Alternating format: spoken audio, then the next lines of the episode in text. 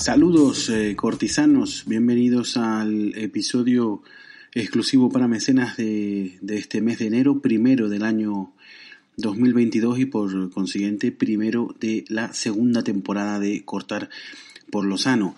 Eh, los que me siguen en redes sociales ya se habrán percatado porque lo publiqué esta tarde tanto en, en Facebook como en Twitter que eh, este, esta semana se da una peculiaridad y es que eh, coinciden en el tiempo, se solapan el episodio semanal que suelo publicar entre miércoles, jueves o viernes, el día el día ideal para mí es el jueves, pero bueno, a veces he publicado algún miércoles, pocas, y a veces algún viernes porque el jueves pues no me ha dado tiempo, ¿no?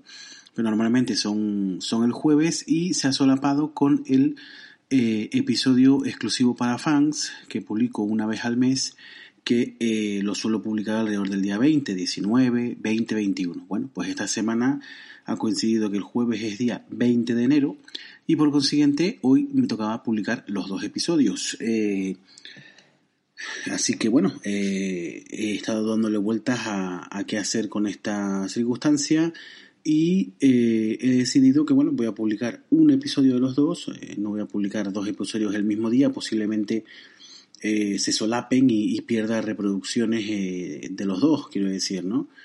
Entonces, Mm, para no eh, perder reproducciones o que, se solapen y uno tape al otro, que es lo que suele pasar en estos casos, pues he decidido publicar uno. Y voy a publicar eh, este que estoy grabando ahora mismo, que como ya saben es exclusivo para mecenas. ¿Por qué? Porque el exclusivo para mecenas, al ser una vez eh, al mes, digamos que tiene un carácter más extraordinario que el otro que es simplemente uno semanal. Si no se publica esta semana, se va a publicar la otra. Pero si no publicaba este mm, episodio exclusivo para mecenas, pues ya no había otro hasta febrero, ¿no? Entonces, por eso pues he decidido darle prioridad al que tiene menos, eh, al que se repite menos veces, ¿no? En este caso al mensual sobre, al, sobre el semanal. Y bueno, eh, recordarles como siempre que en la descripción del episodio están eh, los enlaces pertinentes tanto para acceder a nuestras redes sociales, eh, a contribuir en, en como mecenas eh, y, y los enlaces correspondientes al tema que vamos a hablar hoy, es decir, la, información, las noticias sobre las que vamos a hablar hoy, pues les pondré un enlace para que puedan también profundizar más y echar un vistazo por su cuenta. Y bueno, hoy eh, vamos a hablar de un tema eh, que es bastante de, actualidad y no es otro que el eh, candidato que va a presentar Vox, que va a presentar, no, que ya ha presentado porque ya es oficial, que presenta Vox para las próximas elecciones que van a ser las de Castilla y León, que se van a celebrar el 13 de febrero, vamos, prácticamente quedan dos telediarios para que se celebren esas elecciones, ¿no? Y bueno, pues el, eh, Vox ha presentado ya oficialmente un candidato para eh, la Junta de, Castilla y León, eh, que se llama Juan García Gallardo, y que hasta este momento era bastante desconocido. yo creo que incluso en, incluso en el partido, porque se afilió hace poco, no era demasiado conocido dentro de lo que es el partido Vox y muchísimo menos de cara a el resto de España y el resto de formaciones políticas o incluso de muchísimo menos para los que no están tan metidos en la política diariamente, ¿no?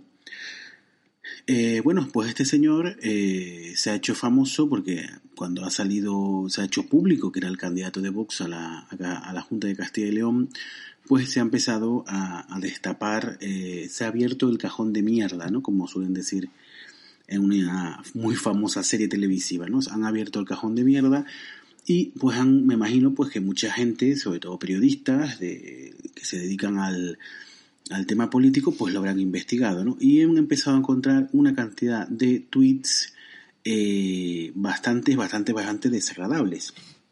Pues desde machistas, homófobos, eh, contra el colectivo LGTBI, bueno, racistas, por supuesto, todo el elenco de eh, las miserias humanas, pues las, tiene, las tenía este señor en Twitter. Es cierto que eh, son tweets, este señor es bastante joven, y eh, son tweets de 2011, cuando prácticamente, pues hace 11 años y prácticamente, pues era un, prácticamente no, era un chaval, ¿no? Bueno, esto quizás le quita un poco de hierro al asunto, pero es cierto que la, los tweets eh, y los comentarios que vertió en esa red social son directamente nauseabundos, ¿no?